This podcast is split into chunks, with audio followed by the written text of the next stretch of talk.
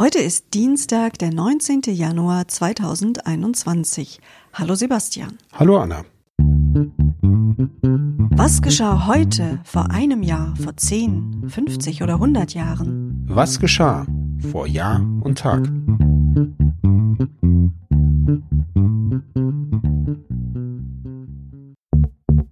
Vor einem Jahr. Am 19. Januar 2020 wird bei der Libyen-Konferenz ein Waffenembargo für das nordafrikanische Land beschlossen. Grund dafür war der anhaltende Bürgerkrieg seit dem Sturz des Diktators Gaddafi vor zehn Jahren. Auch Folgendes meldeten die Zeitungen heute vor einem Jahr. In China kann man sich verstorbene Haustiere klonen lassen. Ja, das ist ein bisschen unheimlich.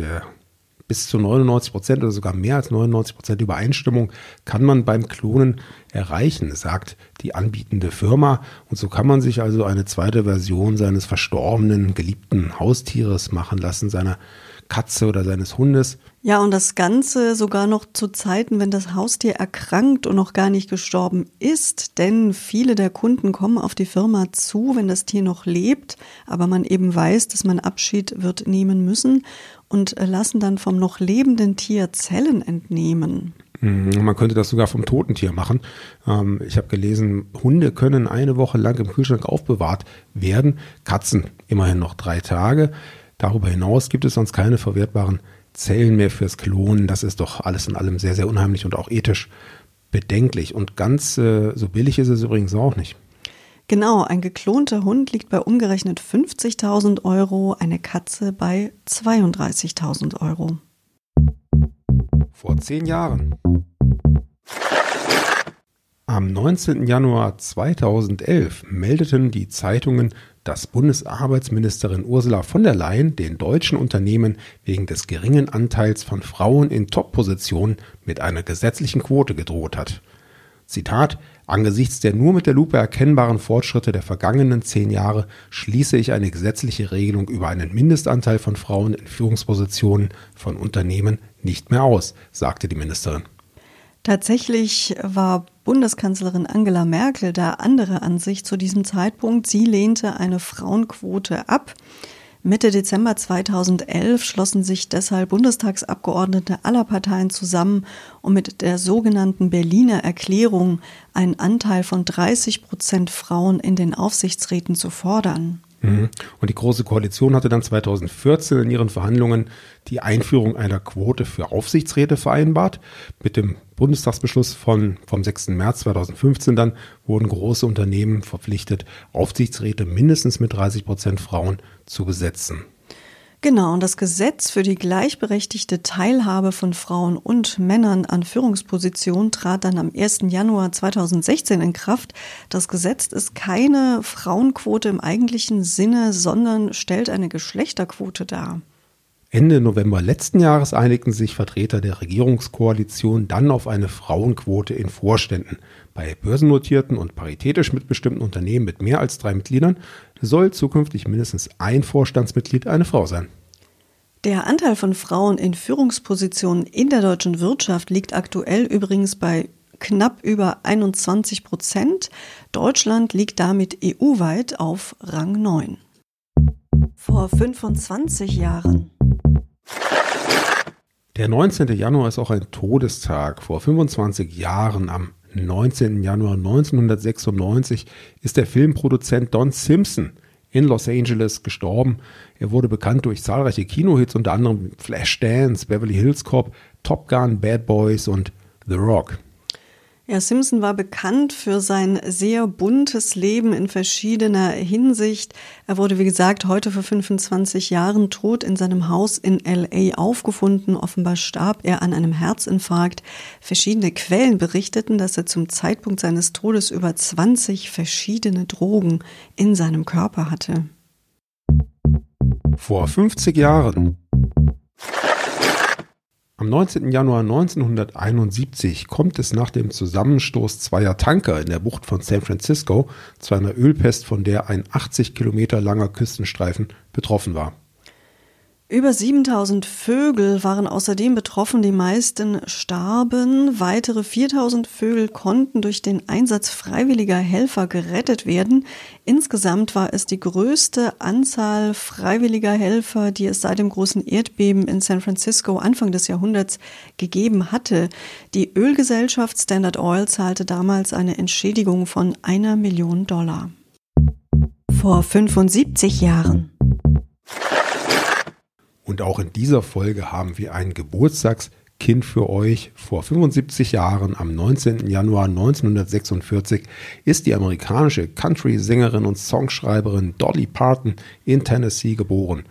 Ja, sie ist seit den 70er Jahren eine der erfolgreichsten Künstler im Bereich Country und Pop und hat mehr als 100 Millionen Alben verkauft und neun Grammys erhalten.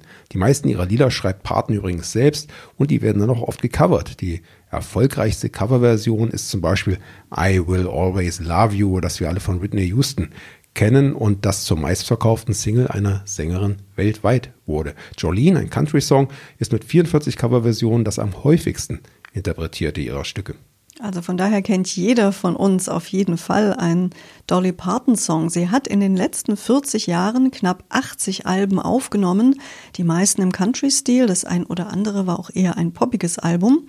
Der Rolling Stone listete Parton auf Rang 73 der 100 besten Sänger sowie auf Rang 31 der 100 besten Songwriter aller Zeiten. Übrigens wurde Dolly Parton 1997 ungefragt Namenspatin von Klonschaf Dolly. Und Dolly Parton ist außerdem die Patentante der Schauspielerin und Sängerin Miley Cyrus. Vor 100 Jahren und noch eine Personalie für euch. Am 19. Januar 1921 wurde Patricia Highsmith in Fort Worth in Texas geboren. Die amerikanische Schriftstellerin wurde zwar in Amerika geboren, verbrachte dann aber die meiste Zeit ihres Lebens in Europa. Ihr Vater war ein Sohn deutscher Auswanderer. Patricia Highsmith schrieb vor allem Psychokrimis und zeitgenössische Romane. Im Mittelpunkt ihrer Werke stand dann oft nicht die Aufklärung von Verbrechen, sondern die Umstände und Motive, die einen Durchschnittsmenschen ins Verbrechen treiben. Ihr erster Roman Strangers on a Train wurde 1951 von Alfred Hitchcock verfilmt und machte sie dann weltweit bekannt. Zahlreiche weitere Romane und Stories von Highsmith wurden für Kino, Fernsehen, Theater und Radio verarbeitet. Ihre populärste Romanfigur heißt Tom Ripley und die kennt ihr sicher aus den entsprechenden Verfilmungen oder eben den mehreren Romanen, die sie mit dieser Romanfigur bestritten hat. Im ersten Teil, der talentierte Mr. Ripley ermordet die Hauptfigur einen reichen Amerikaner und nimmt dessen Identität an, um mit dessen Geld dann ein sorgenfreies Leben ohne geregelte Arbeit führen zu können. Das Buch war ein großer Erfolg bei Lesern und Kritikern und hat dann durch die beiden Verfilmungen zusätzliche Popularität erfahren. 1960 wurde der Stoff mit Alain Delon als Ripley verfilmt. Noch populärer war dann 1999 die Verfilmung mit Matt Damon in der Hauptrolle. Ja, Anna, das Dolly Parton unfreiwillige Namensgeberin für das Klonschaf Dolly war, hat mich nochmal ein bisschen auf das Thema, auf unser erstes Thema zurückgebracht, die geklonten Tiere in China. Das finde ich doch im Rückblick auch immer noch sehr, sehr gruselig. Absolut. Also würdest du das denn machen, wenn du ein Haustier hättest, das du sehr lieb gehabt hast? Nee, und eben gerade deshalb nicht, weil ich zu viel Respekt vor dem Tier gehabt hätte. Und ich habe übrigens als Kind so manches Tier im Kreise der Familie im Garten vergraben und natürlich gab es hinterher dann noch wieder ein neues Tier nach einer angemessenen Trauerphase, aber das war dann eine eigene Persönlichkeit, ein ganz eigenes anderes Tier. Und allein aus dem Respekt und auch aus ethischen Gründen natürlich würde sowas für mich nicht in Frage mhm. kommen.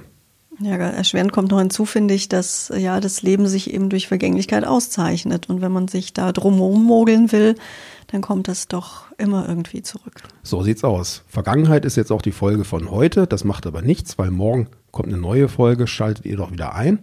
Eine gute Woche wünschen euch weiterhin Anna und Sebastian. Der Podcast vor Jahr und Tag erscheint täglich neu. Produktion tonbildschau.de Dr. Anna Kugli und Sebastian Seibel GBR. Mit uns können Sie sich hören und sehen lassen.